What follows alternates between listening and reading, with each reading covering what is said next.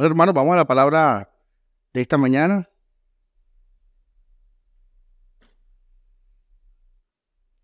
La enseñanza se titula El camino a los mandamientos. El camino a los mandamientos. Vamos a hablar de los mandamientos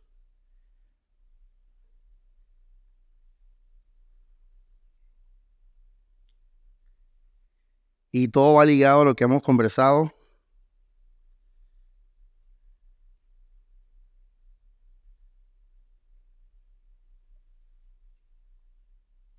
Bueno, como se les dijo, se les mandó una diapositiva con un resumen de lo que hemos hablado y unimos todo el concepto de comer y beber con, con la voluntad de Dios, con el Evangelio. Hablamos de la energía 1, energía 2. ¿Y por qué vamos a hablar de los mandamientos? Ojo esto.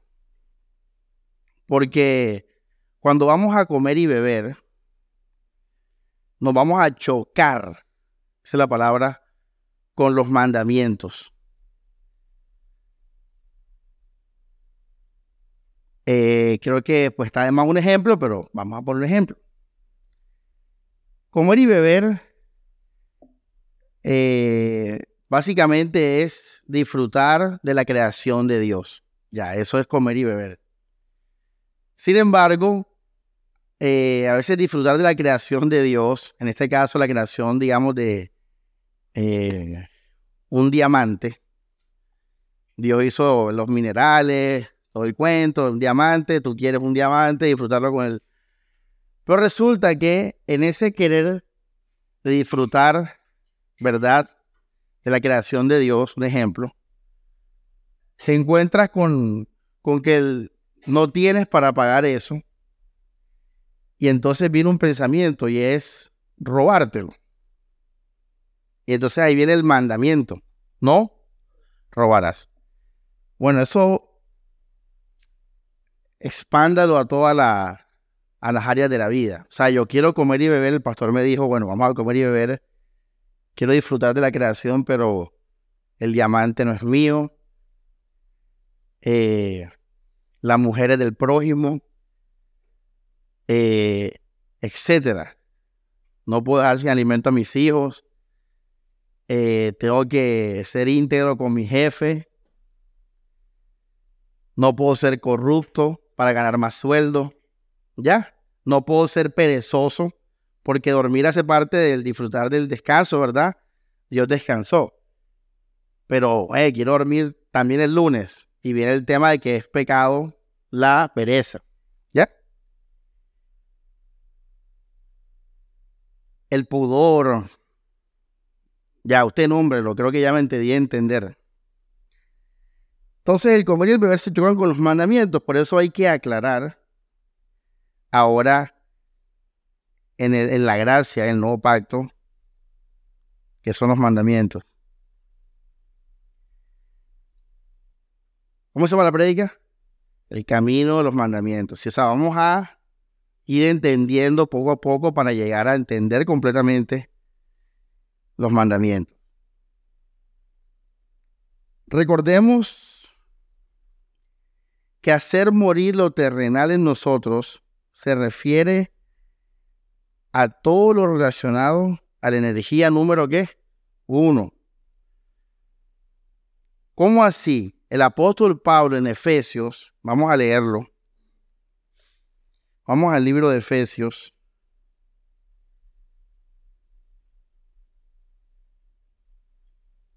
Disculpen, Colosenses mejor, Colosenses.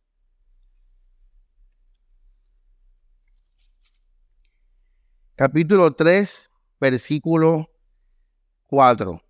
Dice, cuando Cristo vuestra vida se manifieste, entonces vosotros también seréis manifestados con Él en gloria. Hasta aquí, digamos que es toda la energía uno, ¿verdad? Es tener los ojos en Cristo, es esa conexión de nuestra mente con la salvación, con la comunión, con la esperanza, con la redención y fortalecemos eso a través de la Biblia, la oración, la comunión, la meditación y pues dejamos todas las cosas en segundo lugar en comparación a esto. Todo eso es la energía 1. ¿Y listo? Pero entonces mira el 5. El 5 dice, haced morir pues lo terrenal en vosotros, fornicación, impurezas, paz. Y si usted sigue leyendo, habla de todos los pecados, ira, enojo, robo, maledicencias, malas palabras, o sea, todo eso ya. Y eh, eh, ahora usted va a entender bien esta relación, porque normalmente se confunden que es algo externo, y no es externo porque si te das cuenta, el 1 al 3 del 3, el 1 al 4 del 3, es algo espiritual. ¿Sí o no, José? ¿Sabes? El 1 al 4. Aplica, José, aplica el 1 al 4. ¿Qué va a hacer José? ¿Qué va a hacer José? Va a enfocarse en su mente y en su corazón. Tú no puedes literalmente, no es mirar al cielo literalmente o irte al, a la cima del monte Everest. Es interno. Entonces, lo que viene sigue siendo interno. No puede ser externo eh, inicialmente. No lo puede ser. Porque la cuestión es interna. Y la clave está en la palabra ser morir. Esa es la clave porque uno cuando deja de pecar no necesariamente está muriendo. ¿Qué es morir? ¿Qué aprendimos que es morir? es vivir para Cristo. Entonces, Pablo está diciendo que todo aquello que, que tú creas que es tu vida, la fornicación, la impureza, el enojo, el dinero, la vanidad, la gloria de los hombres, entonces ya no va a ser más tu vida. Haz morir esas cosas. Y que tu vida en tu corazón y en tu mente sea Cristo. ¿Ya vieron? Esto es algo en cuanto al trono de nuestro corazón. O sea, ¿por qué digo esto? Porque muchas personas dicen, no, que la gracia es la gracia, pero mira que después Pablo dice que tenemos que dejar estas obras y estas obras. No, no, no, no está diciendo eso, está diciendo es que en tu corazón Cristo siga siendo tu vida y que saques de tu corazón la fornicación. O sea, la gente que, que ve el placer como su Dios que saques de tu corazón el enojo, la envidia, que saques de tu corazón la gloria de los hombres, la competencia, el dinero, la vanagloria. O sea, Pablo está diciendo, a morir eso, porque tienes que hacer el cuatro. Cuando Cristo vuestra, ¿qué?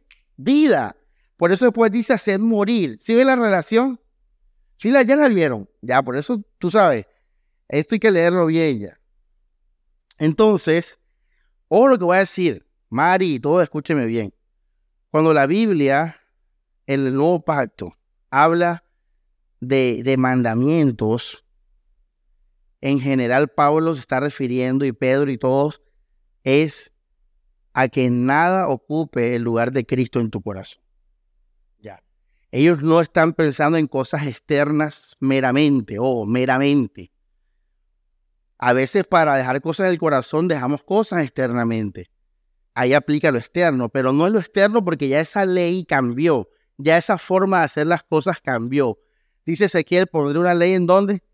En sus corazones. O sea, la cuestión del nuevo pacto es corazón. Entonces, cuando Pablo y Pedro hablan de ser santos porque Dios es santo y absténganse de la inmoralidad sexual y de la carne y no sé qué, tú no lo puedes ver como, como el acto de la inmoralidad sexual. No tienes que verlo como un atentado a que eso sea tu vida, tu razón de ser, tu pasión, tu felicidad. Eso así tienes que verlo, lo que Pablo está diciendo, lo que Pedro está diciendo. Ustedes son de Cristo. Ya, ahora mira que Pablo en cuanto al pecado, dice en Romanos 6, el pecado no sé qué. ¿Qué está hablando señorío? Si ves, hay gente, le voy a decir algo, hay gente que no peca externamente y en su corazón la vanidad es su Dios. Hay gente que no pega externamente y están llenos de inmoralidad sexual. ¿Sí ves? Entonces no es algo externo. Pablo está hablando es de la energía uno. Es morir y aborrecernos. Every day. Todos los días. Ojo que esa es la prédica, la, la antepenúltima prédica. La penúltima, perdón Y espero que, que estudien eso, que lo tengan ahí, porque estamos, como digo, vamos a ir avanzando y abriendo nuevas puertas. Entonces, una vez que la energía uno está clara en nuestras vidas, una vez que en nuestro corazón solo está Cristo, ya no hay fornicación, no hay vanidad, no hay gloria de los hombres, no hay amor a las riquezas, al mamón. Entonces, y, ojo, me aborrezco todos los días en relación a mantenerme firme con Jesús, energía 1. Entonces viene la energía 2, comer y beber. La vida, disfrutar la vida, trabajar lo que nos gusta, procurar gastarnos el sueldo en cosas que nos alegren. Lo que dice Eclesiastés, todos esos versículos se los mandé. Vestirme como me gusta. O disfrutar de la creación de Dios, como dijo Timoteo, ¿ah? estas cosas Dios las ha creado para que los creyentes participen de ellas con acción de gracia. Pero entonces, iglesia, o oh esto, cuando yo voy a hacer el comer y el beber, entonces, si Pablo está hablando en los mandamientos más del corazón que de cosas externas, entonces en el comer y el beber, ¿cómo yo me relaciono con los mandamientos de la Biblia? O sea, ya tenemos claro que los mandamientos para que Cristo no debe ser el Señor de nosotros. Listo ya. Pero entonces repito, viene la vida diaria en cuanto al comer y el beber, la energía 2, y cuando me enfrente con los mandamientos, pues, ¿cómo voy a, qué tengo que hacer? Desobedecerlos, obedecerlos, y por qué obedecerlos o por qué desobedecerlos. Entonces vamos a aclarar eso. Importante. Bueno.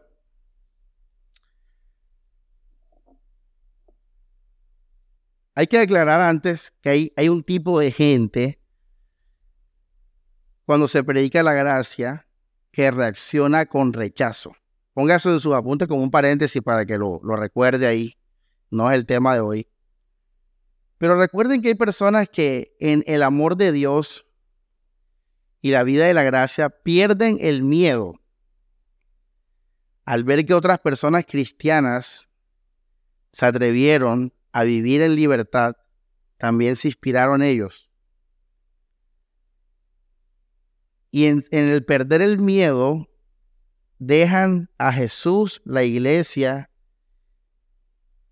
y su palabra. Ese es un caso de personas que reaccionan a la gracia, que está en el libro de Judas convierte la gracia en libertinaje. Esas son las personas que rechazan, o sea, esas personas estaban en, en Cristo, ¿por qué?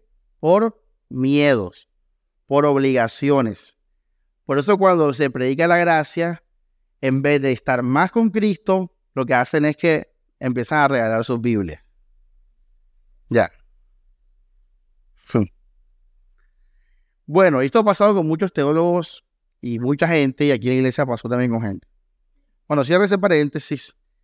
Y vamos a hablar, para entender cómo se la predica, camino de los mandamientos, vamos a hablar de un fenómeno que ocurre con los mandamientos y se llama el adulterio con los mandamientos. Vamos a hablar del adulterio con los mandamientos.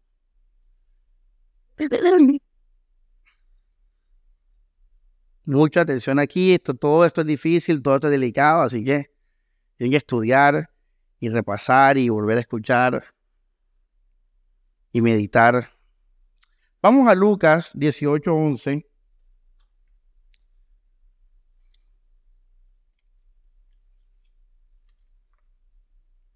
Digo que es difícil porque es mucha información. A eso me refiero a que es difícil. Lucas 18:11 dice, eh, bueno, vamos a leer del 9. A unos que confiaban en sí mismos como justos y menospreciaban a los otros, importante esto, menospreciaban a los otros, dijo también esta parábola. Dos hombres subieron al templo a orar, un fariseo, otro publicano. El fariseo puesto en pie oraba consigo mismo de esta manera. Dios te doy gracias porque, mira esto, no soy como los otros hombres, ladrones, injustos, adúlteros, ni aun como este publicano. Ayuno dos veces, bla, bla, bla. Verso 14. Os digo que este descendió a su casa justificado antes que el otro. Porque cualquiera que se enaltece será humillado y el que se humilla será enaltecido. Importante. Vamos a hablar de los mandamientos. Vamos al versículo 11, la parte B. O sea, la segunda parte del párrafo dice, te doy gracias porque no soy como los otros hombres, ladrones, ojo aquí, injustos, adúlteros, ni aun como este publicano. Ayuno dos veces a la semana, doy diezmo. Ahora fíjense una pregunta. ¿Esta persona obedecía mandamientos? ¿Sí o no? Ojo, ¿cómo se llama la predica? Ojo. Esta persona, vamos a ver qué mandamientos obedecía. Y quiero que mastique eso. Esta persona no robaba. Quiere decir que trabajaba. Ojo, mandamientos bíblicos. Esta persona era justa, o sea, no era corrupto en su trabajo, en sus relaciones, eh, era, era, era justo, era injusto. Esta persona dice, no era adúltero. ¿Cuál es el mandamiento? Hermano Luis, no está en las nubes, mira, y entonces, pues, se van a perder, pues, no van a después molestar. Hermano, adúltero, quiere decir que la persona no que adulteraba, no adulteraba. O sea que era que puro sexualmente, era, tenía, digamos, en esa parte un buen matrimonio, era fiel, era y respetaba a la mujer del prójimo.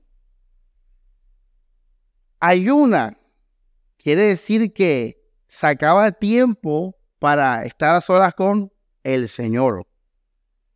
Es más, en la historia él está aquí orando, está orando. Y dice, da diezmos de todo lo que gana. Si se dan cuenta, hay varios mandamientos bíblicos, ¿sí o no? Bíblicos. O sea, no judíos ni nada, de Dios. No robarás, no adulterarás, eh, ayunar, de diezmos, todo eso en relación a la, a la ley, etcétera. Bien. Esta persona, si eh, eh, analizamos el texto, dice que se consideraba bueno, porque está dando gracias a Dios porque no es como los otros hombres y dice pecadores. Quiere decir que él se consideraba que bueno, un hombre bueno. ¿Por qué se consideraba bueno? Porque obedecía qué? Los mandamientos. Ahora aquí vamos a hacer algo más profundo. O esto. Este señor, cada vez que obedecía los mandamientos, se sentía cada vez más gozoso porque al obedecer los mandamientos acrecentaba la idea de que Él era bueno. Esto es muy importante que lo mastique, iglesia, porque esto es un, estamos hablando de un adulterio con los mandamientos de la Biblia, porque Dios no aprueba esta situación, pero fíjense que hay muchos aspectos que pensamos que son buenos. Esta persona Oh, que esto es bien, bien importante. ¿Cómo estaba Mari? Una pregunta, Mari. ¿Estaba triste o feliz? Feliz. Doy gracias a Dios. ¿Y por qué estaba feliz? Porque Él es bueno. Él era bueno. Listo. Está gozoso. Ahora, ojo, este gozo, la base de este gozo es interno. Porque se considera mente bueno. Un gozo interno. ¿Verdad? Porque él se considera bueno. Listo.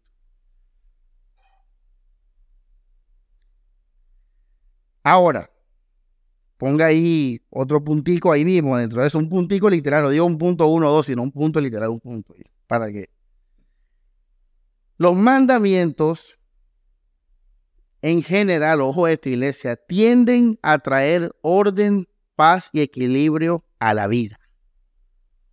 O sea, buenos resultados externos.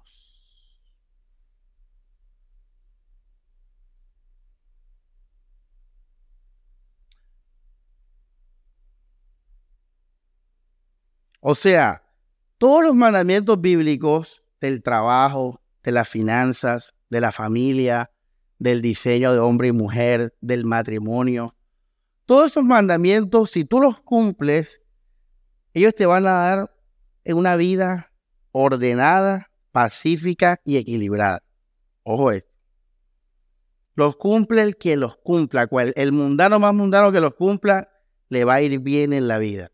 Porque los mandamientos que Dios dio, los dio por algo.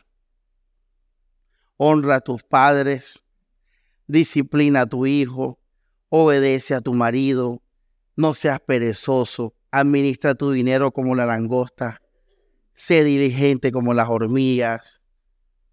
Cualquier mandamiento, eh, hombres, trabajen, sean autoridad, mujeres, la casa, el diseño débil, lo que sea.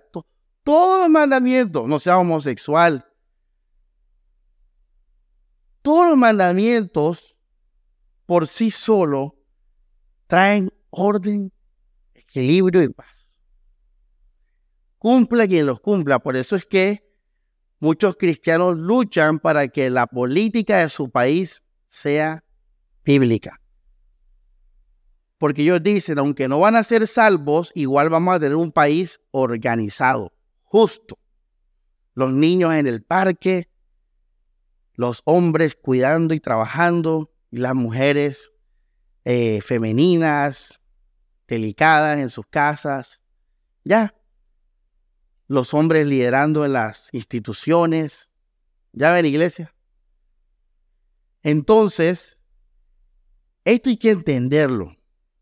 Ahora, pastor, esto, esto, esto ya lo sabía. Sí, claro, yo lo sabía antes. Lo que pasa es que, como no ha funcionado las prédicas anteriores, hay que ir más profundo. Plastilina. Yo entendí esto de un, porque ya uno sabe los mandamientos. Bueno, ya uno entiende cuál es el propósito de los mandamientos. Vamos a ellos, José.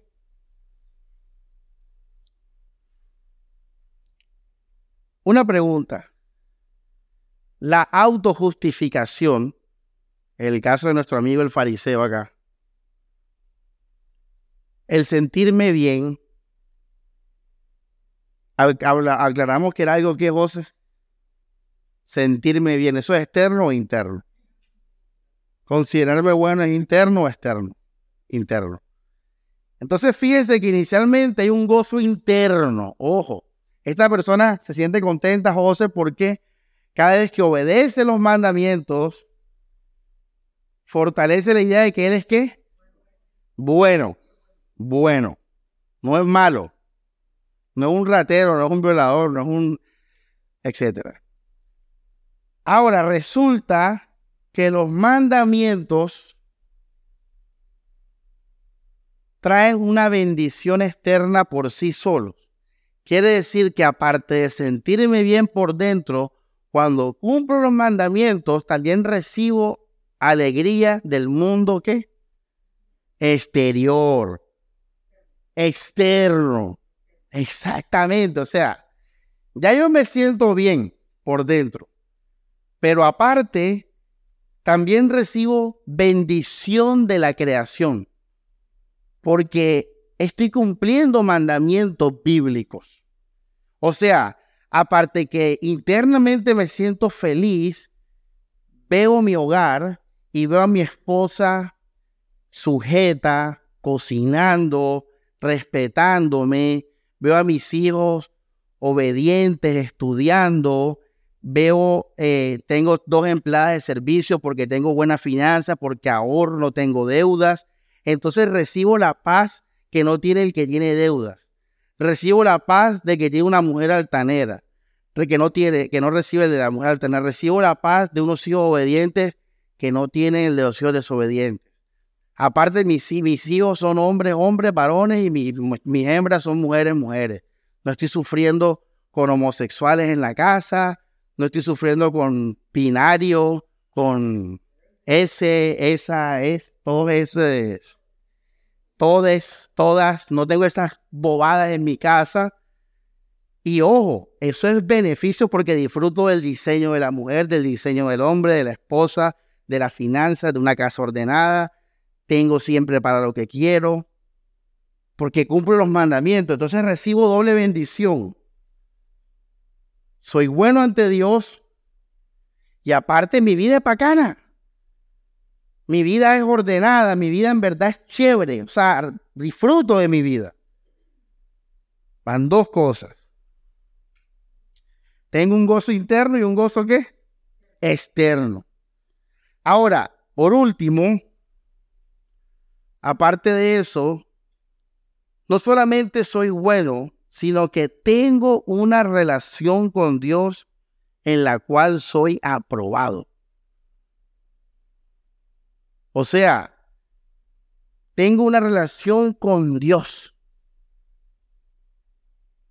No solamente soy un bueno, no solamente soy un buen agente, tengo una relación espiritual con Dios.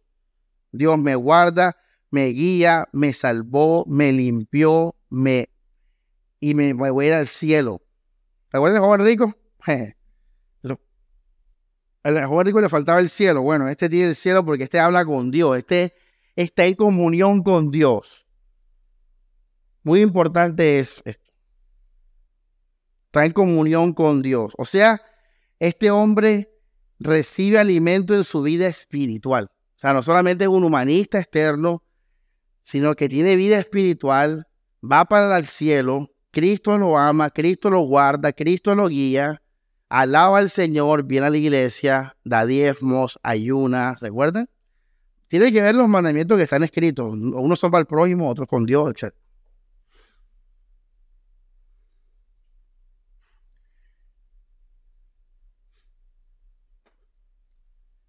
¿Qué, qué joyita? ¿Qué persona es? O sea, ¿cómo, esta persona estaría si usted la conociera? ¿Cómo sería? José.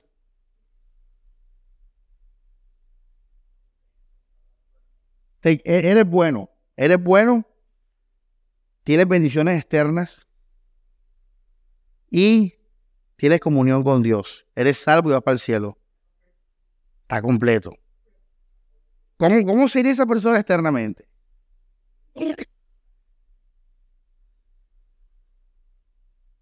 Pero Jesús cataloga esto como orgullo.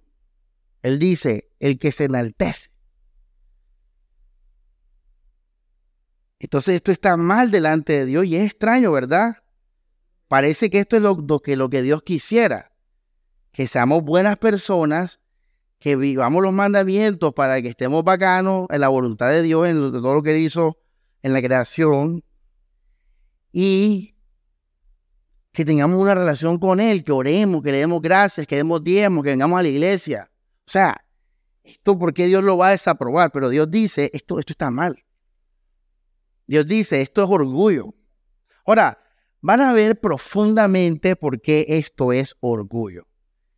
Ahora miren cuál sería el caso correcto delante de la palabra de Dios. El anterior es un adulterio con qué? Con los mandamientos bíblicos. ¿Por qué digo la palabra adulterio? La palabra adulterio significa la mezcla de dos sustancias diferentes. O sea, es unir dos cosas que no deben unirse. ¿Ya? Entonces aquí está mal porque tú no puedes unir orgullo con los mandamientos de Dios. Tú no puedes unir orgullo con la oración con la relación con Dios. Pero aquí se une. ¿Esta persona dónde estaba? Dice la Biblia, estaba aquí. Orando. ¿Viste?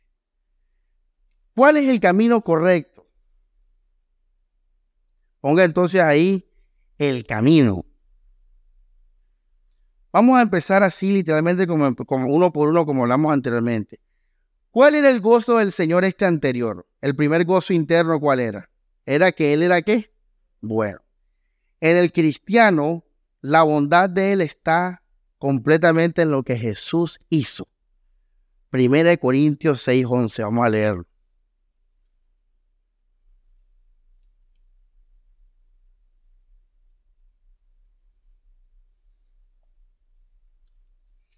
Dice, y esto eres algunos, mas ya habéis sido lavados, santificados, justificados en el nombre del Señor Jesús y por el Espíritu de nuestro Dios. Entonces, a diferencia del caso anterior, en el cristiano, su gozo interno eh, viene por lo que Jesús hizo por él. O sea, yo estoy contento. Ya. Y, estoy contento porque Cristo me qué? Me lavó, me justificó, me salvo. Estoy contento. Ustedes fíjense, la gloria es para quién? Para Jesús. En el caso del fariseo, si le preguntamos por qué él se considera bueno, Morelia, ¿el que te va a decir? Gracias, Morelias. ¿Por qué? Porque él hace cosas, mandamientos. Ojo que la predica son los mandamientos. Entonces, el primero, la bondad que él tiene. O sea, una pregunta, ¿por qué Paola es buena? ¿Por qué Paola va a ir al cielo? Por la fe. Por Cristo va a ir al cielo. Por Cristo, dice Pablo, que ya no nos conocemos según, sino y en el Espíritu. Dice, ya somos nuevas criaturas porque Dios nos reconcilió en el Hijo antes de la fundación del mundo. Y esto no es obra nuestra, dice Pablo. Entonces, ¿por qué Álvaro es bueno ante mis ojos? Porque por Cristo, porque Cristo nos reconcilió por medio de la fe. Tremendo. Listo. Entonces, ojo esto. El mandamiento como fuente de gozo para el cristiano ya no es más. Es lo que yo llamo divorcio moral, un divorcio moral. El cristiano se divorcia moralmente de los mandamientos, porque ya el mandamiento no le sirve a él para él ser bueno delante de Dios. Ojo esto, porque para muchos los mandamientos son un medio de hacerse y sentirse qué? Bueno. Pero el cristiano tiene un divorcio moral. Él ya se divorcia del mandamiento como fue como base de su medio de su moral. O esto. Vamos a hablar bíblicamente, más bíblicamente de esto que acabo de decir. Romanos 8. Romanos 8.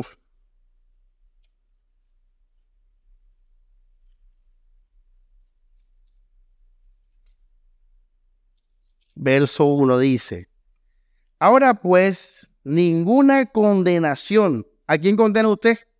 A los malos, a los, los, a los que son criminales. Dice, ninguna condenación hay para los que están en Cristo Jesús, los que no andan conforme a la carne, sino conforme al Espíritu. Ahora, para entender carne aquí, tenemos que ir a Gálatas, cuando Pablo habla de obedecer la ley como cosa carnal.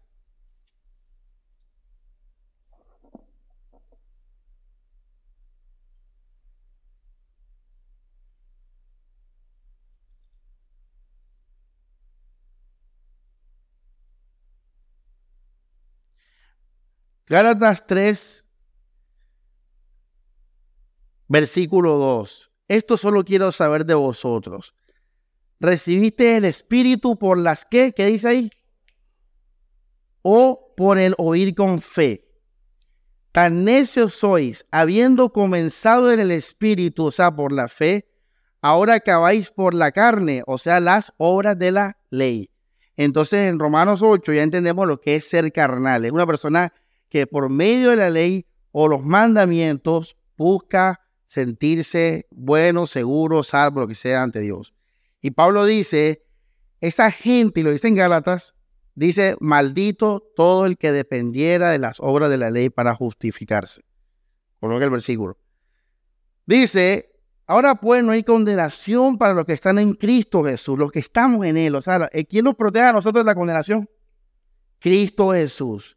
Los que no andan conforme a la carne, o sea, las obras de la ley, los mandamientos, sino conforme al Espíritu, o sea, a la ley. Vamos al verso 2, porque la ley del Espíritu de vida en Cristo Jesús me ha librado. Una pregunta. ¿Cómo te libró Jesús? Pierdo. Manuel Álvaro, ¿cómo lo libró usted Jesús? No, no, ¿cómo Él te liberó a ti? Jesús, ¿qué hizo? Él murió y resucitó. Entonces, si la ley del Espíritu es esa y por esa soy libre, ¿qué sería lo contrario a eso? No sería pecar. Sería al contrario, sería justificarme por mis obras. Entonces dice Pablo, lo que a ti te liberó fue Jesús. Verso 3, mira que tengo la razón, porque lo que era imposible para qué? ¿Qué dice? La ley. Él está, ese es el contexto. Por cuanto era débil por la carne, Dios enviando a su Hijo en semejanza de carne y de pecado, y a causa del pecado, condenó al pecado en la carne, para que la justicia de la ley se cumpliese en nosotros, que no andamos conforme a la carne, sino conforme al Espíritu. Ahora dice el versículo 6, porque el ocuparse de la carne es muerte. ¿Qué tal si usted basa su vida en sus obras? ¿Qué va a pasar cuando peques? Te vas a sentir como condenado, ¿verdad? Pero si tú tienes tu mente en lo que Jesús hizo, ¿cómo vas a vivir siempre? Vida y paz. Por cuanto los designios de la carne son enemistad contra Dios. ¿Por qué, iglesia? Porque eso es orgullo. Porque todo eso es egocentrismo y orgullo y vanagloria. Por eso Jesús condena a ese fariseo. Entonces, iglesia, ojo aquí, voy a repetirlo. en el caso del fariseo, la fuente de su gozo, ¿cuál era?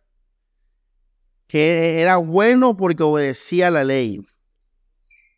Lo que lo hacía un hipócrita, entre paréntesis, pero ese no es el tema. En el caso del creyente, ¿él por qué está en vida y paz? Mari, ¿por qué él está en vida y paz? La gloria es para Jesús. Fíjese, no iba a la gloria. ¿Por qué yo soy bueno? Porque Él me lavó, él me justificó por medio de la qué? De la fe. ¿Por qué no hay condenación? ¿Por qué no hay condenación? Porque Cristo me libró de la ley del pecado. Porque Él murió en la cruz. Romanos 8, 1 al 3. Entonces, soy bueno por la sangre de Cristo. Soy aceptado por la sangre de Cristo. Soy todo por la sangre de Cristo. Por eso la gloria es de Él. ¿Qué dice Jesús en Mateo, en, Lucas 18, 11? El que se enaltece será que humillado. Pero el que se humilla, Señor, yo soy, yo no puedo salvarme, Jesús. Soy malo, Señor. No puedo. Sálvame, Jesús. El que se humilla será enaltecido. Importante. En el cristiano, entonces el mandamiento queda anulado como fuente de gozo. En el mundano, el mandamiento es fuente de gozo. cuando hace los mandamientos se siente bueno. El carnal, cuando hace los mandamientos, se siente bueno. Y hay un gozo interno. Pero basado en su qué? En sus obras. Esto es orgullo, pero está gozoso. Por eso es un adulterio espiritual. El cristiano está gozoso internamente 100% por lo que Jesús hizo. Pastor, ya entendimos. Bueno, ya, ya, listo, ya entendieron. Pero oh, lo voy a repetir de nuevo. En el creyente, ¿cómo se va a predicar? Camino mandamiento. En el creyente, el mandamiento queda, ya no es fuente de gozo. Se lo quito al mandamiento. No adulterarás, no robarás, ayunar, diezmar, lo que sea. Ya, ya tú no eres fuente de gozo para mí. Hoy nos divorciamos, ¿qué? Moralmente. Te coloqué ese nombre porque ya él no me va a servir más para ser bueno. Moral, bueno y malo. Listo. Segundo, en el caso del fariseo, él, ¿por qué cree que tiene una relación con Dios? A ver. Porque guarda los mandamientos y es bueno. En el creyente, yo tengo una relación con Dios gracias a la sangre de Cristo. Hebreos 10, 19. Y de nuevo, la gloria es toda para Jesús. Hebreos 10, 19. Así que hermanos, teniendo libertad para entrar al lugar santísimo, ¿por qué? ¿Qué dice? ¿Usted por qué tiene comunión con Dios, hermana Carmen? Dígalo. En el caso del fariseo, ¿por qué él creía que tenía una relación con Dios? Y era bueno. Entonces, en el creyente, el mandamiento queda anulado como garantía de seguridad con Dios. O sea, en el carnal, el mandamiento lo hace bueno, el mandamiento lo, lo conecta con Dios, le da relación con Dios. En el creyente, él es lavado por Cristo y el creyente tiene comunión con Dios por la sangre de Cristo. Esa es su seguridad, esa es su garantía. Entonces, en el creyente el mandamiento queda despojado de fuente de gozo y de fuente de seguridad. O sea, lo estamos encuerando el mandamiento en el cristiano, en la iglesia. El mandamiento está diciendo, anda, me quitaron la blusa y ahora el jean. Porque el mandamiento allá afuera ofrece seguridad con Dios y ofrece bondad delante de Dios. Y por ende trae gozo. Pero en el cristianismo el mandamiento ya no nos trae ni gozo ni seguridad. O sea que el mandamiento aquí en la iglesia empieza a perder poder. No tiene poder. ¿Quién tiene el poder en la iglesia? Jesucristo. Ya, se, ya se están pillando, como decimos por aquí.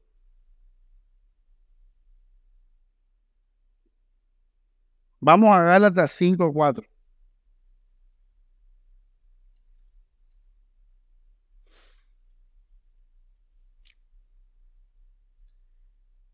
De Cristo os desligasteis los que por la ley os justificáis.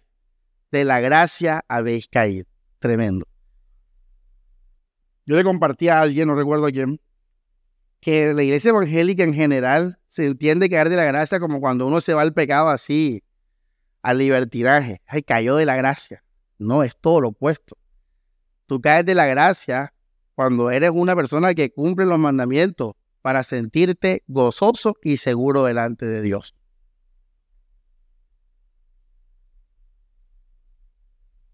En otras palabras, externamente, el que cae de la gracia es más feliz y más recto.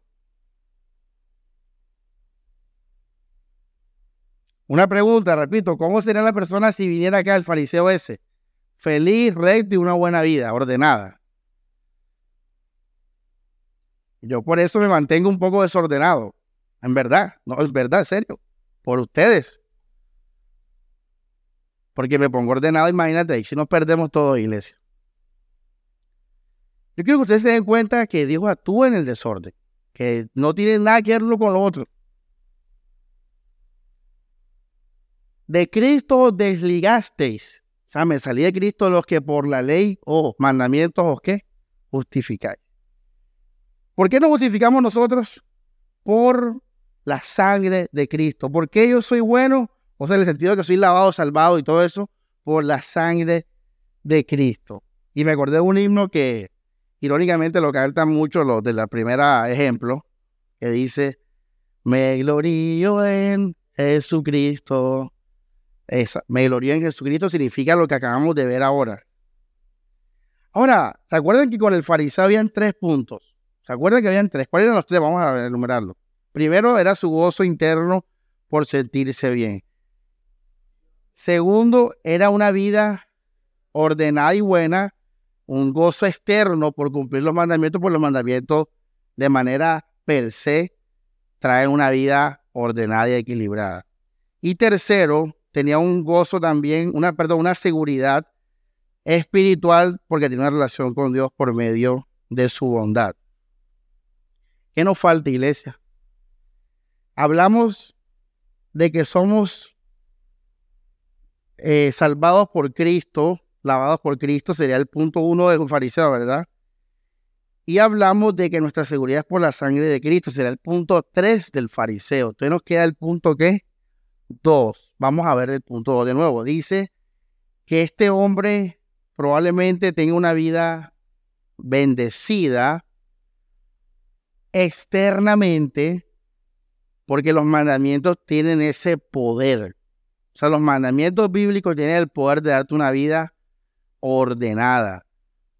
Ya que cuando Dios los hizo, pues son perfectos para la vida, para la... Y vamos a hablar, vamos a Efesios 2.15, a hablar un poquito más de los mandamientos. Dice, aboliendo Jesús en su carne las enemistades, la ley de los qué, ¿qué dice? De los, o sea, quiere decir cuando todas las veces que escuchamos ley en Romanos y en Gálatas, ella está hablando de los mandamientos de la ley. Obviamente la ley no es la ley sola, son los mandamientos de la ley. ¿Cuáles son los Vamos a nombrar lo que, lo que el fariseo hizo, hacía. ¿Cuál era el fariseo, José? Ladrón, no robarás injusto, eh, ¿qué más? Diezmaba, ayunaba, eh, no era adúltero. Vamos a hablar de esos mandamientos. Por, por ejemplo, dice, aboliendo en su cara las enemistades, la ley de los mandamientos, eso que lo nombramos ahora, expresados en órdenes. Ahora, fíjate que esto muere en la cruz. Oh, esto, esto muere en la cruz. Cristo mata todo esto. ¿Por qué Cristo hace todo esto? Porque Él ahora es nuestra paz. Ya, Cristo dice, aboliendo en su carne las diferencias o enemistades que habían por la ley. Ya. Entonces, ¿qué son los mandamientos? Vamos a definirlo ahora. Digamos que son ordenanzas ordena, eran ordenanzas, órdenes, los mandamientos son órdenes, ordenanzas de la voluntad de Dios para nuestra bendición. Ordenanzas de la voluntad de Dios para nuestra bendición. O sea, todos los mandamientos que Dios nos dio eran para nuestro bien. Son para nuestro bien, para nuestra bendición. Pero eh, con Cristo Jesús los mandamientos pierden dos poderes pierde el poder de la seguridad, salvación y pierde el poder de hacernos justos delante de Dios. Entonces el mandamiento en el cristiano queda con un solo poder, el poder de la bendición externa y terrenal. Quedó con ese poder y ya.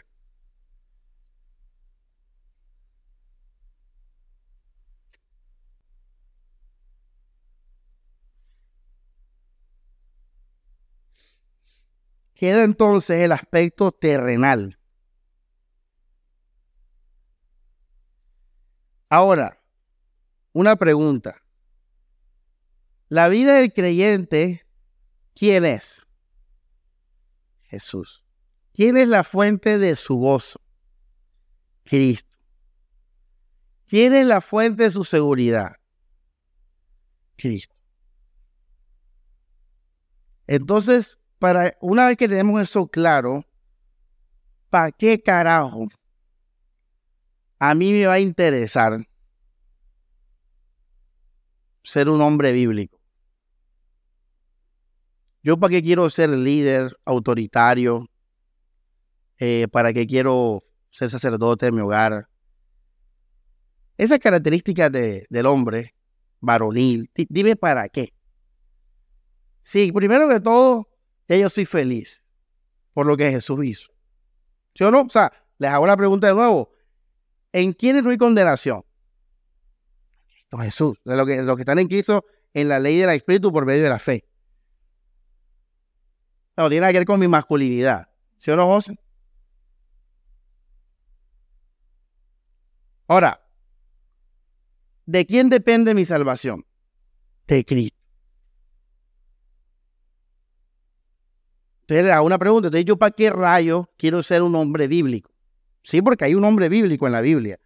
Hay un manual, hay unas claridades, unos mandamientos, hay unas directrices de lo que es un hombre y una mujer. Pero la, la pregunta, ¿para qué yo quiero hacer eso? Es como preguntarle, ¿para qué yo voy a dejar de comer cerdo? Que también era un mandamiento. ¿Para qué yo voy a tener flecos? ¿Para qué yo voy a guardar el sábado? ¿Para qué yo voy a, guardar los mandamientos? Respuesta, José. Por orden terrenal.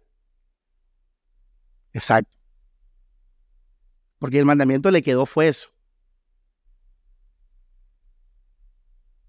En el caso del religioso, él no puede dar el mandamiento. Porque si el mandamiento es sentirse feliz porque se siente una mala ¿qué?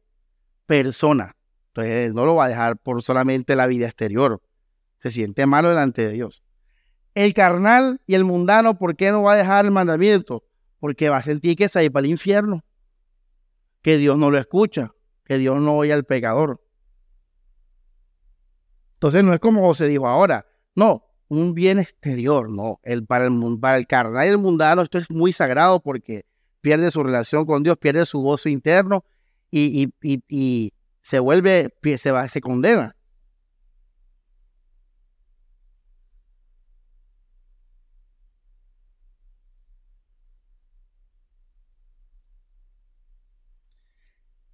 La idea del mandamiento en el creyente, una vez entendido la obra de Cristo, queda solo para beneficiar terrenalmente, beneficiarlo terrenalmente. O sea, un bien terrenal. Digamos que yo le digo a Yurani, Yurani,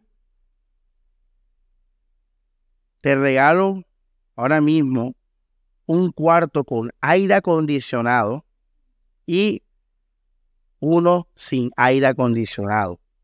¿Cuál eliges? Pues lo más lógico es que pensando en el bien de ella, ella elija cuál? El del aire acondicionado. Bueno, ¿y qué pasa si Yurani, en vez de ese, por las razones que sea, coge el que no tiene aire? ¿Quién va a sufrir las consecuencias? Yurani. La que va a tener calor es Yurani. Ahora, ella es salva. Ella tiene gozo cristiano y todo, pero va a tener calor. Y el calor se siente. ¿Sí o no? Tú eres salvo y todo, pero cuando sales y no tienes aire, siente, no siente la gracia. Ah, siente, ah, José, no siente la gracia. Tremendo, ¿ah? Bueno, los mandamientos bíblicos son así para el creyente. Son una opción que dejó Dios para vivir con aire acondicionado en el calor. Pero si tú, por las razones que sea, no las no, no, quieres obedecer eso, tú vas a sufrir consecuencias de aquello que el mandamiento te puede dar. O sea, no de salvación, ni tampoco de comunión, ni de gozo interno. Pero sí vas a sufrir consecuencias externas de, aquí, de, lo, de lo que los mandamientos tienen poder para guardarte. Por ejemplo, Dios hizo el matrimonio. Dios no habló de noviazgo. Y no, yo quiero tener un algo de 20 años. Bueno, téngalo, pero siempre vas a extrañar a tu novia cuando se vaya a la casa. Fíjate que estás teniendo un mal. En vez de tener a tu mujer aquí en tu casa todos los días, Tienes que dejar que ella se vaya y esperadita. No sé, qué, ah, porque Dios hizo la voluntad que dejara el hombre a padre y madre y que se unieran. No que ella trabajara y estudiara allá y tú por acá en otro país. ¿Ya ves?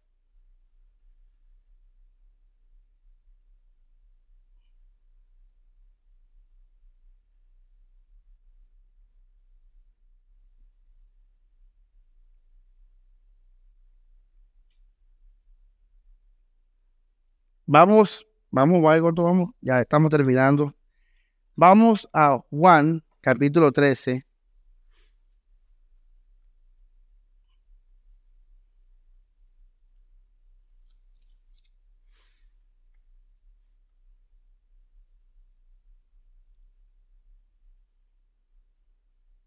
Versículo 14, 34. 34 dice, un mandamiento nuevo os doy, que os améis unos a otros como yo os he amado, que también os améis unos a otros. Bueno, iglesia, entonces aquí llega un nuevo mandamiento, ya no en relación a la ley ni a la salvación, sino un mandamiento de Jesucristo, que es el amor los unos a los otros.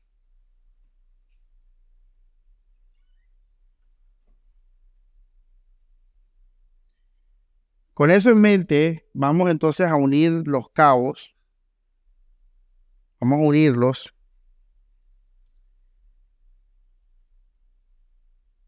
Lo que dije es, es profundo. Quiero que lo, quiero que lo asimile, quiero que lo asimile.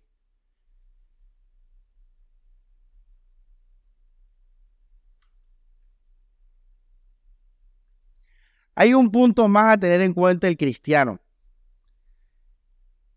Entonces, en cuanto a los mandamientos de la ley, incluyendo no robarás, no matarás, no adulterarás, los mandamientos de la ley, ya sabemos cómo quedó el mandamiento para el cristiano. Queda meramente con su poder en el mundo terrenal, temporal y exterior. En el cielo no va a haber hombre, no va a haber mujer, no va a haber plata, no va a haber hijo. Fíjate que esos mandamientos que la ley nos da, en el cielo no van a existir porque no va a haber nada de eso. Entonces, en el cristiano los mandamientos quedan como eh, medios de la voluntad de Dios, pero ojo, la voluntad de Dios dada ya en la ley, o sea, en su momento, que quedó para siempre, obviamente, porque ya no habló más sobre eso. Eh, son ordenanzas de la voluntad de Dios para nuestra bendición terrenal, porque nuestra bendición espiritual es Cristo Jesús. Ya, para que lo entienda. Esto lo hemos hablado antes, pero como digo, más plastilina. Pero entonces ponga ahí algo más. Viene un, un nuevo mandamiento para el creyente ahora. Es amarnos los unos a los otros. Ahora, eh, en esto que yo estoy hablando ahora, es lo que se conoce como la liberación del mandamiento. Póngalo ahí, la liberación del mandamiento. ¿Qué es la liberación del mandamiento? Es que ya como el mandamiento no me da seguridad de salvación, ni el mandamiento me hace bueno delante de Dios, soy libre. Porque yo antes obedecía el mandamiento para qué, Morelia. Pero como ya no es así, soy libre. O sea, es como cuando tú vas a la universidad y dices, hey, ya no tienes que hacer el examen, ya lo pasaste. Eso te dice, ya no tienes que obedecer la ley para ser bueno, para honrarme, no sé qué, ya, ya, yo pagué todo. Entonces, la liberación del mandamiento me divorcié moralmente, me divorcié como seguridad de salvación y soy libre del mandamiento ahora. Soy libre.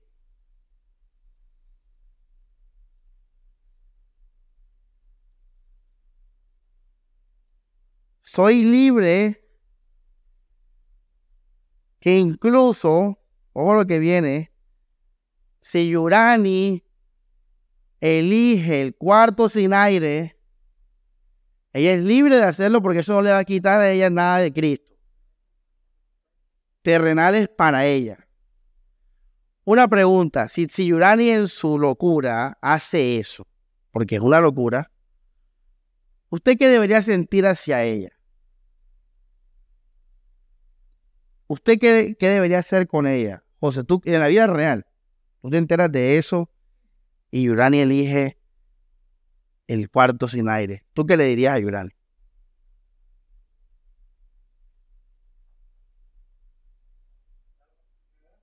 Vas a aguantar calor. Ajá, ¿y qué más? Y bueno, listo, sí, José le dice eso. Y el día siguiente llega Yurani roja, con punto, eh, ¿Y, tú qué le dirías a Yurani?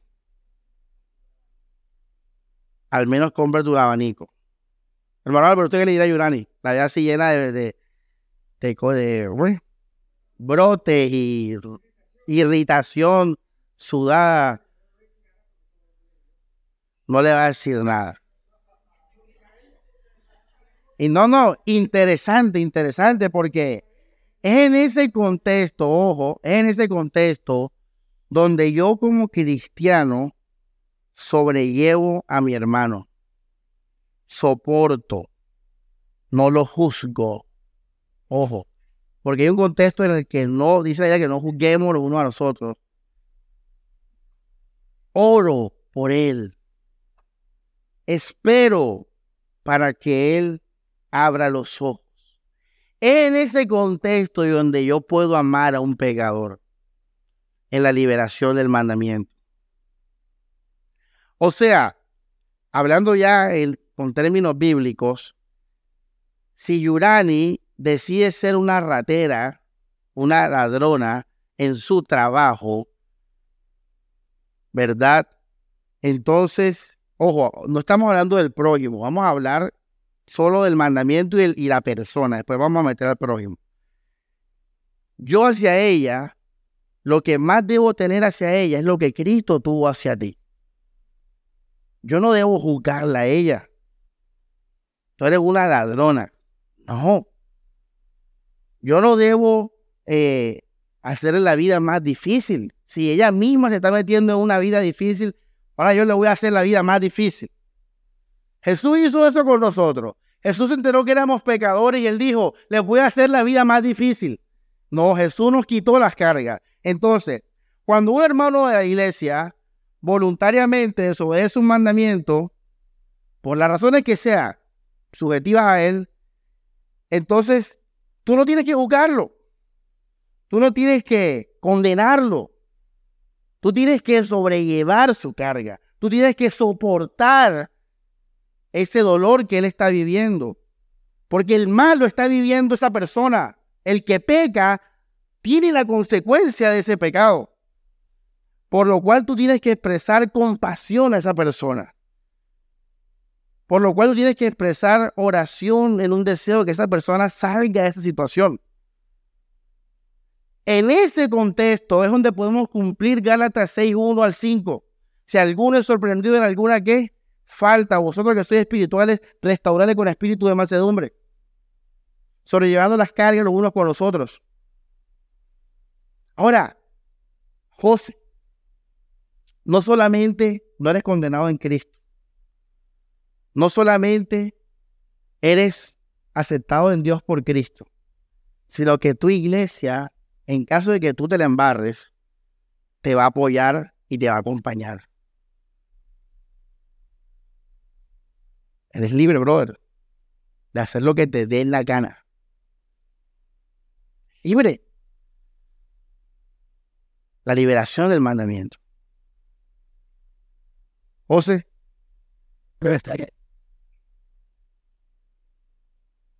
¿Por qué no, eres, no serías libre entonces?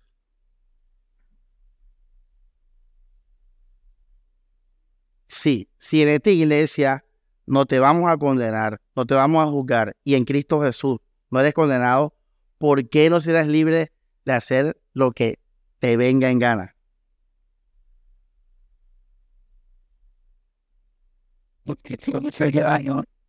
No, no, no. Para, ojo, para entender el, ¿cómo se llama la prédica? Tenemos que primero desglosar esto, que somos nosotros y el mandamiento. No hemos metido al prójimo, ahora vamos a hablar del prójimo. Pero terminamos con eso.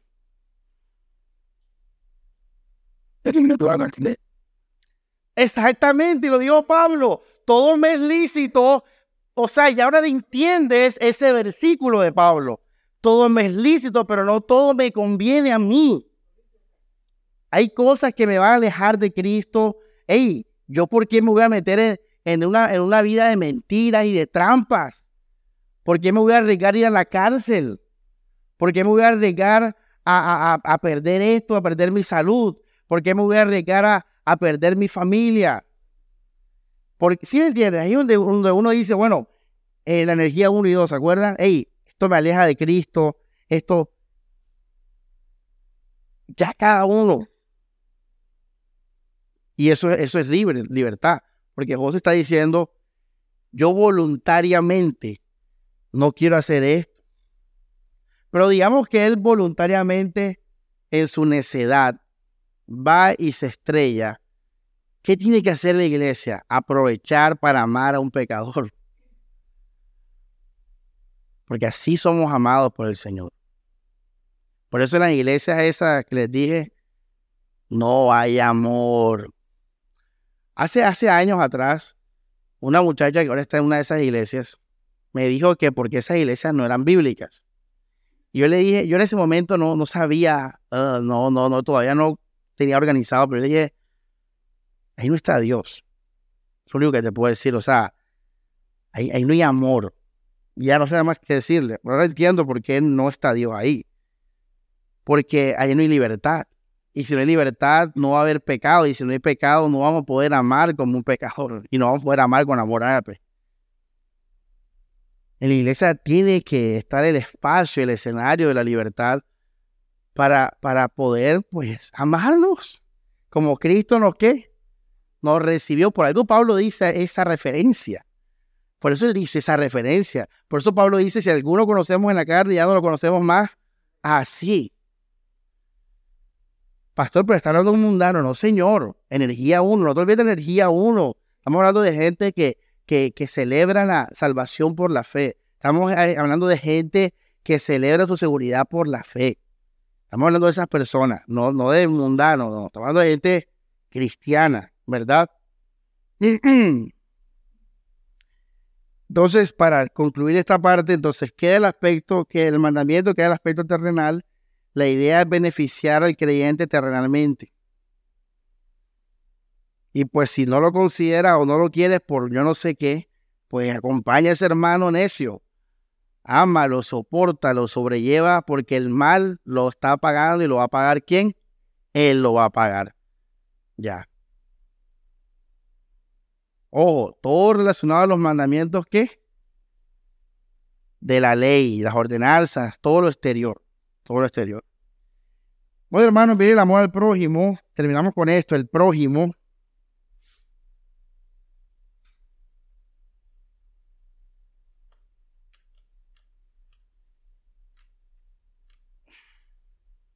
¿Cómo vamos? A ver, una hora y siete.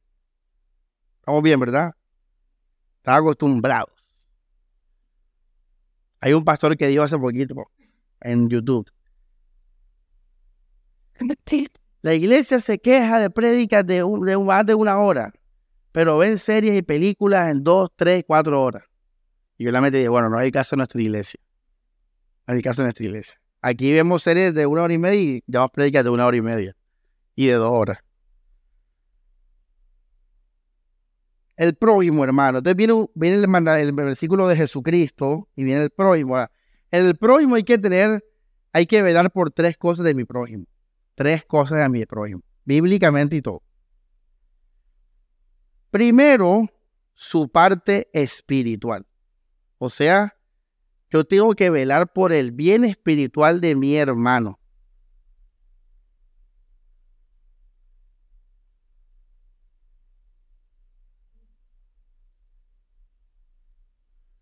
Ojo, esto que es difícil por, por las conexiones y las ecuaciones que hay, ojo. Yo tengo que velar por el bien espiritual de mi hermano. ¿Cuál fue el mandamiento de Jesús? Ámense. Entonces, mandamiento espiritual de mi hermano. Ahora, Mari, ¿cuál es la vida del creyente? ¿Cuál? Cristo. Mari, vas a preguntar, ¿es seria? Seria, sí. Pero ella, ella no es así, ella es todo lo opuesto en la espontaneidad de la vida. Eh, ¿Cuál es la vida del creyente? Cristo nuestra vida, Colosenses 3, ¿verdad? ¿Qué es lo que hace un creyente feliz, José? Cristo, Cristo, Cristo, listo. Quiere decir que si yo tengo que cuidar el bien espiritual de Daniel, es, igual a decir, yo tengo que llevar a Daniel a quién? A Cristo. no a los mandamientos, no a otra cosa, a Cristo, porque Cristo es la vida del creyente. Cristo es la seguridad del creyente, el fruto del espíritu. ¿Ya? Entonces, ¿cómo yo amo a mi prójimo? Primeramente, llevándolo a Cristo. Ahora, ¿cómo yo llevo a Cristo a mi prójimo? Vamos a Efesios capítulo 1.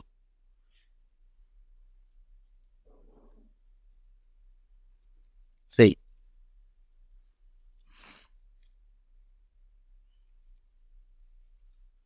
Si, lo, si, la, si la vida fuera los mandamientos, Pablo diría, oro para que mis hermanos cumplan los mandamientos, no. Pero mira por qué oraba Pablo.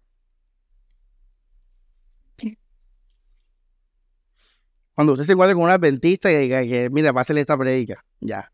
A un testigo dijo, va, pásale esta predica. Efesios 1, versículo, eh, vamos a leer el, eh, disculpen, capítulo 2. Sí, sí, el 2. Perdón, el 1, el 1. Tiene, la, tiene que perdonarme. Efesios 1, versículo 16. Eh, no ceso de dar gracias por vosotros, haciendo memoria de vosotros en mis oraciones, para que el Dios de nuestro Señor Jesucristo, el Padre de Gloria, os dé espíritu de sabiduría, espíritu, y revelación en el conocimiento de Cristo, de Él. Dice, alumbrando los ojos de vuestro entendimiento, para que sepáis cuál es la esperanza que Jesús, Jesús nos ha llamado. ¿ah? y las riquezas de su gloria y la herencia de los altos, y la supreminente grandeza de su poder para con ustedes los que creemos, según la operación del poder de su fuerza. Tremendo. No voy a leer más. Filipenses 1, Colosenses 1, Tesalonicenses. Esa es la oración de Pablo, que conociéramos más a Cristo. Porque Cristo es nuestra vida. Si, si Paola conoce más a Jesús y está más con Jesús, ella va a estar más que gozosa, llena de paz, llena de amor y de poder. Y aparte el Espíritu Santo está orando en ella, porque el Espíritu Santo obra en Cristo Jesús. Entonces, ¿cómo yo hago eso con mi hermano? Pues ahí está, orando por él, carajo. Orando por él. Si tú ves un hermano que, que, que está así raro, ora por él, para que Dios alumbre los ojos de su entendimiento para que vea la supreminente gracia y el poder de Jesucristo. ¿Cómo más lo hago? Exhortándolo. ¿Pero a qué? A Jesús. ¿Yo para qué voy a exhortar a José a ser un buen padre? Eso no da vida espiritual. Eso trae un bien qué? Terrenal que si él no lo hace, él va a sufrir las consecuencias. Pero lo importante en el prójimo, lo primero, ojo, no estoy diciendo que no lo exhortes como buen, buen padre, estoy diciendo que lo, lo importante entre cristianos es Cristo nuestra vida. Entonces yo tengo que exhortar a José es a que esté más con Jesús. ¿Cómo uno está más con Jesús? Vamos a la energía número uno. Entonces ponga entre paréntesis, fortalecer la energía aún en mi hermano. Oración, meditación, estudio de la palabra y comunión, o sea, congregación.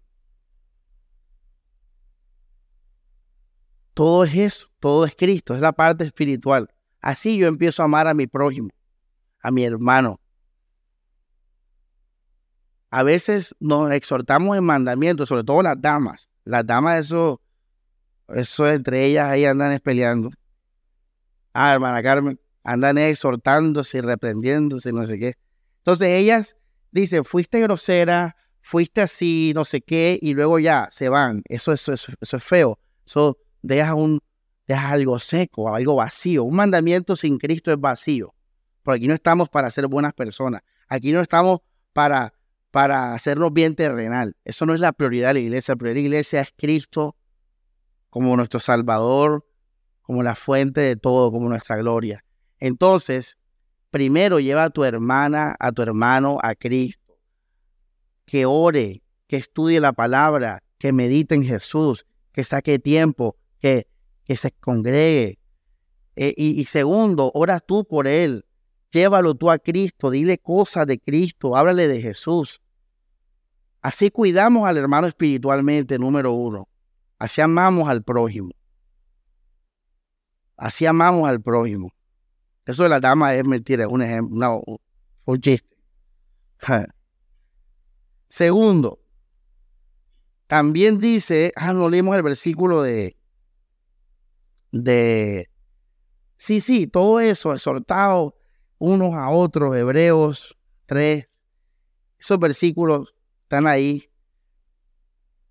La parte espiritual es lo, más importante mi hermano. Así yo amo a mi hermano, primeramente. Esto no es el Sena, esto es una iglesia. Esto no es un colegio, ¿ah? Esto, no es, esto es la iglesia. Versículo.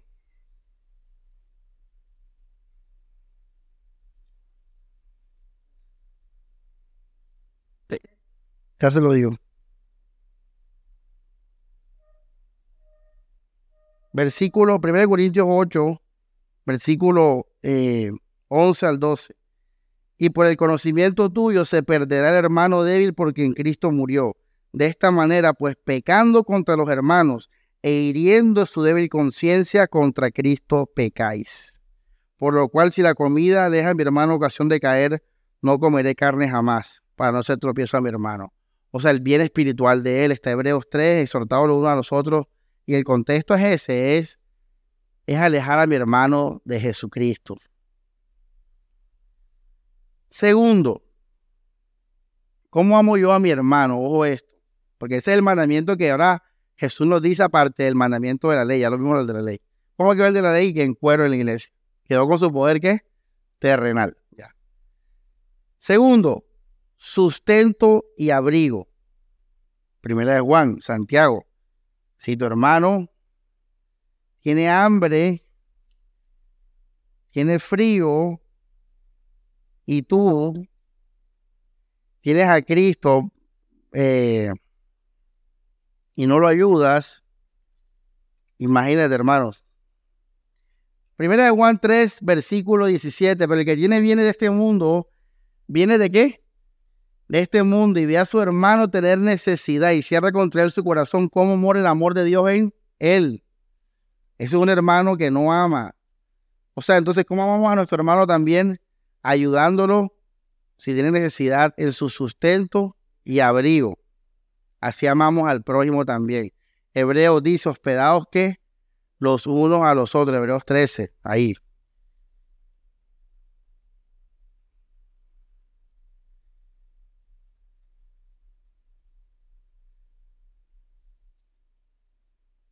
Segunda de Juan, perdón, tercera de Juan.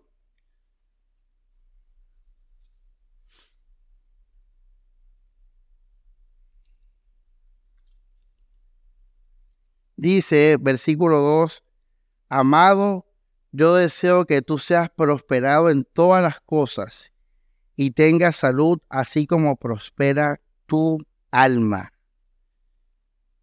¿Qué deseaba el creyente, el hermano del Juan al, al anciano.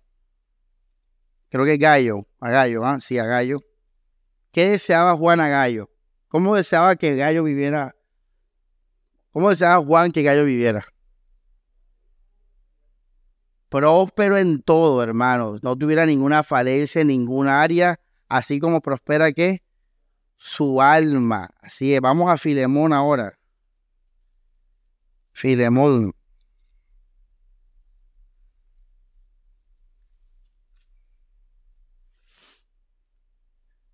Onésimo se había escapado de su amo Filemón porque quería ayudar a Pablo y en ese sentido perjudicó a, Filemón porque lo dejó sin el servicio que le prestaba.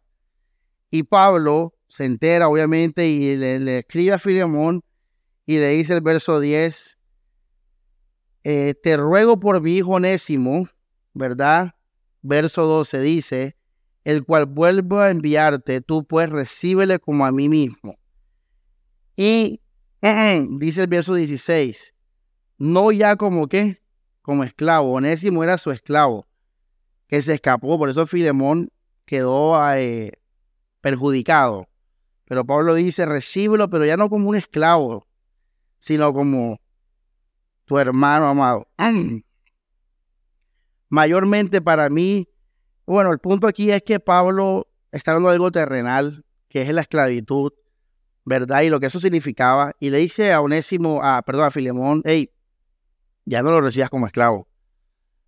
O sea, en otras palabras, hermanos, es obvio que una tercera forma de que queremos amar a los hermanos es, pues, bendiciéndolos en, en, todas las áreas de la vida. O sea, yo deseo que tú prosperes en todo, en tu trabajo. O sea, una cosa es la necesidad del sustento y el abrigo, ese es lo segundo, y la tercera es, es todo en tu vida que te vaya bien, que seas feliz, que estés contento. O sea, por ende, como yo te amo en ese, en ese punto, pues procurando eso. O sea, si a ti te gusta eh, el Junior y, quieres que te acompañe un hermano, ver a Sebastián Viera, la despedida de Viera, vamos, vamos. Esa es la, oh, es la tercera forma. No sé por qué se ríen, por qué se ríen. ¿Cuál es el chiste? O sea, que son junioristas, ¿qué? No, ayer, en la página del Junior vi a un hermano y le puso no sé qué me gusta. ¿Tú sabes que en Instagram te sale? No voy a delatarlo, hay un juniorista aquí guardado. Hay un juniorista aquí. Bueno, entonces, eh, hey, lo primero es tu vida espiritual. Lo segundo es tus necesidades, sustento y abrigo. Y lo tercero, brother, es, es alegrarte en todo lo que sea. O sea, si me piden un apoyo para tu concierto de tu grupo de música, yo voy a ir. Vamos a divertirnos. Vamos a, o sea, una expresión de algo más grande y es un amor y una bendición total hacia ti. Ahora, de esas tres maneras, amamos a nuestro prójimo. Cuando nosotros no hacemos esas tres cosas, estamos pecando contra nuestro hermano y pecando en el gran que mandamiento de amarnos los unos a los otros.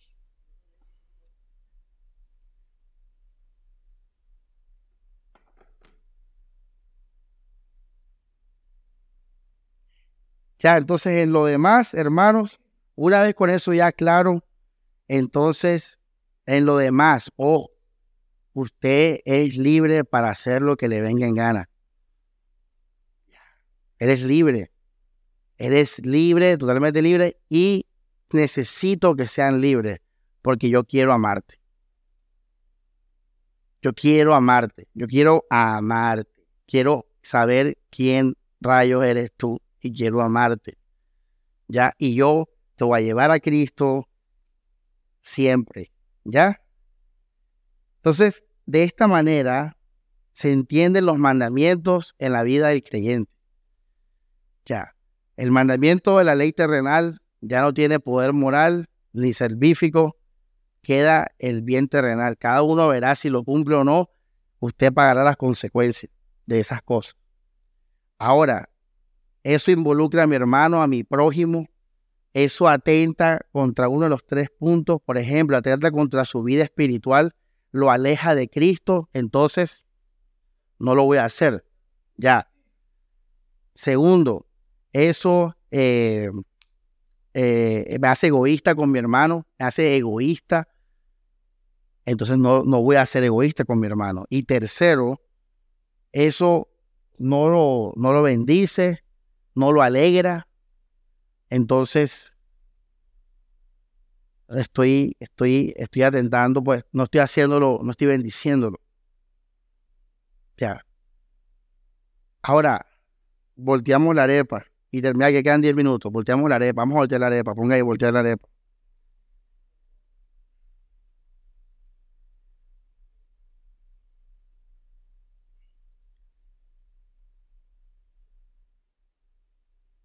No hagas esclavo a tu hermano no hagas esclavo a tu hermano. O sea, si tú tienes, ya tú tienes ese, ese, ese, ese poder sobre tu hermano, que él tiene que amarte, tú puedes hacerlo esclavo a él. ¿Cómo lo haces esclavo a tu hermano? Pues exigiendo cosas que no te afectan tu vida espiritual. Exigiendo cosas que, que, que no te afectan en tu, en tu comer y beber. Cuando tú le exiges a tu hermano cosas que a ti no te afectan espiritualmente y que a ti no te afecta en tu comer y beber, tú estás poniendo unas cadenas injustas sobre él. Es lo que la Biblia dice de los fariseos. Hacen cosas que ustedes no hacen. Ponen cargas sobre otros que ustedes no hacen. Entonces, hey, si a mí en verdad no me afecta que José haga esto y aquello, a mí, a Samuel no me afecta, entonces él es libre en cuanto a Samuel. Ya. Si, si yo me molesto con José, me molesto, ya, ya estoy obligando a José a que José me qué, me agrade a mí. Ya. Ahora, eso es justo. Esa petición es justa. Realmente te está afectando a ti. Realmente se está metiendo en tu vida. Está afectando a tu familia. Está afectando tus finanzas. Muchos no hacemos las cosas por eso. Muchos lo hacemos porque tenemos envidia. Por ejemplo, cuando aquí hubo el tema ese de la poligamia, muchas mujeres casadas así de, edad y hombres eh, condenaban eso. Eh, y le mostramos bíblicamente que eso no era pecado, pero aún así lo condenaban. Y yo decía en la mente, ¿pero qué les molesta a ellos? ¿Por qué les molesta? La respuesta es fácil, porque muchos están reprimidos, porque muchos no son tan valientes de hacer lo que quieren hacer y cuando ven que otros lo hacen, entonces le cogen envidia y se la montan. ¿Ya me entiendes? Muchos les ha costado muchas cosas obedecer ciertos mandamientos y cuando ven que otro hermano no los cumple y les va bien, les da envidia. Entonces vienen y dicen, eso es pecado, eso es pecado, eso está mal, eso está mal. Pero no realmente porque se preocupan por su vida espiritual, no realmente por amor a Él, ni porque les afecta, sino porque tienen envidia. Envidia de que son felices, de que son libres. Ya, no hay otra. Entonces, no pongas cadenas en tus hermanos. Si realmente eso no te afecta espiritualmente, si realmente eso no te afecta en tu comer y beber y en, tu sustento y abrigo, no lo moleste, acompáñalo. Ya, porque el mal se lo está haciendo, ¿qué? Él se lo está haciendo, entonces tú acompáñalo. Tú amámalo, tú ora por él y espera que él cambie. Que él pueda decir, en mi pecado mi iglesia me acompañó. Este, este, es voltear la arepa. Y el, otro voltear de arepa, aquí lo entendemos como costeños, es en cuanto al pecado. Es, es, lo contrario a los mandamientos. El mandamiento pierde poder de qué? De seguridad de salvación y de, y de bondad y de hacerlo bueno. Por ende, ¿qué es lo contrario al mandamiento? El pecado. El pecado ya no es fuente de condenación, porque ya violar el mandamiento no me condena por Cristo Jesús. Entonces el pecado también pierde su poder de condenación y ya no es más fuente de miedo o de tristeza. O sea, en el caso del mandamiento, el mandamiento era fuente de gozo y de seguridad. En el caso del pecado, el pecado era fuente de miedo y tristeza. El pecado pierde su poder. Ya no es fuente de condenación y no es fuente de miedo y tristeza. Ahora Cristo es mi gozo y seguridad tanto en el mandamiento como en el pecado. Ya quedó completo. Ahora a estudiar y a vivir la vida. A estudiar y a poner en práctica. Una persona se me acercó esta semana y me dijo que, que su ropa, que su vestimenta en verdad se basaba en agradar a Dios. Yo le dije, qué bueno, qué bueno, quiero verte entonces, ¿cómo, cómo, cómo es que tú te quieres vestir? Lo estoy esperando. Empiecen a liberarse, hermanos. Empiecen a liberarse en, en Cristo Jesús. Con la energía 1, energía 2, los mandamientos, el de la ley y el mandamiento de Cristo. Ya tiene todo ahí. El fin de todo esto, ¿cuál es, hermanos? Es vivir dándole gloria al Señor. Y es vivir con la oportunidad de amar y ser amado.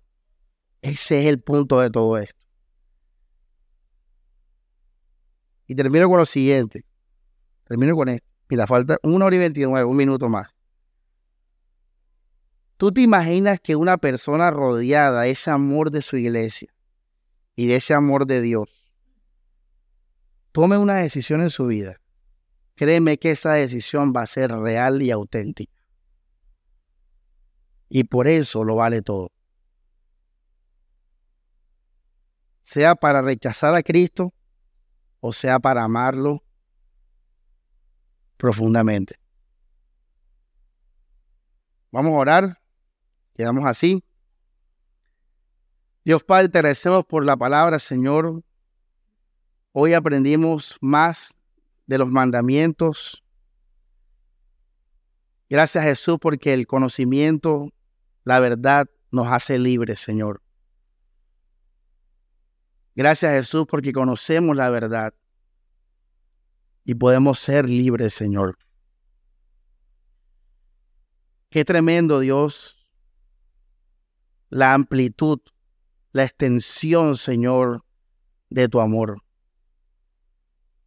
Y no solamente verlo en que moriste por nosotros siendo pecadores, sino que realmente nos amaste para hacernos libres, Señor, y darte gloria, alabanza y adoración del corazón, Señor. No por una tradición, no por una confesión, no por hacer lo correcto, Señor, no por una religión, sino porque en verdad nos has salvado, Señor, y has tenido misericordia de nosotros. Y no solamente nos salvaste, sino que nos sustentas en esa salvación. No solamente nos salvaste para nosotros hacer el resto, nos salvaste para descansar para siempre, Señor. Para vivir este amor, Jesús. Para disfrutar y gozarlo. Y decirle a las potestades que aunque el diablo nos dé todas las riquezas del mundo o nos las quite, nosotros nos sostenemos por Jesucristo. Solo Dios tiene la capacidad de dar vida y ser suficiente. Y nosotros como creyentes testificamos de eso, Señor, que tú eres suficiente, Jesús. No necesitamos de nada ni de nadie, Señor. Todo lo, hiciste tú, Jesucristo, y todo nos lo ha sido dado por ti, Jesucristo. Toda la gloria es tuya, Señor, porque nuestro gozo, nuestra confianza viene por medio de la fe en tu palabra, en tu obra, Señor Jesús.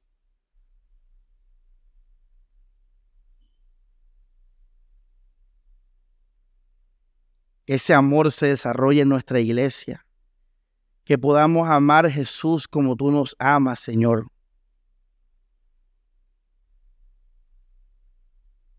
Que nos amemos los unos a los otros, Señor, que lleguemos a eso y nos perfeccionemos en eso.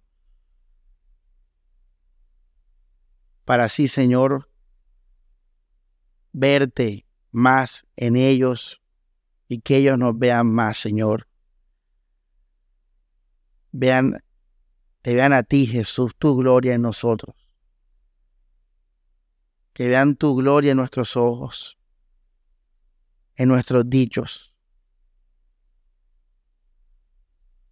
Que entre nosotros nos testifiquemos, Señor, del poder del Evangelio. Que nos amemos y nos recibamos como tú nos has amado, Jesús. Somos libres, Señor, y te alabamos. El mandamiento y el pecado, Señor, perdieron su poder, como dice tu palabra. La muerte perdió su poder, Señor. La condenación perdió su poder.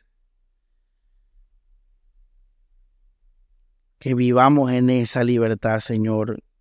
Y que nuestra alabanza surja en esa libertad, Dios, que tenemos en ti, Señor. Si Dios, llévanos a ser una iglesia que nos podamos conocer y amar hasta el final, Señor. No importa el pecado que venga. No importa, Señor, lo difícil que sea a veces de soportar a otros hermanos, Dios. Estamos aquí para aceptar aquel amor por el cual fuimos amados y recibidos, Señor. para tu gloria. Amén y amén.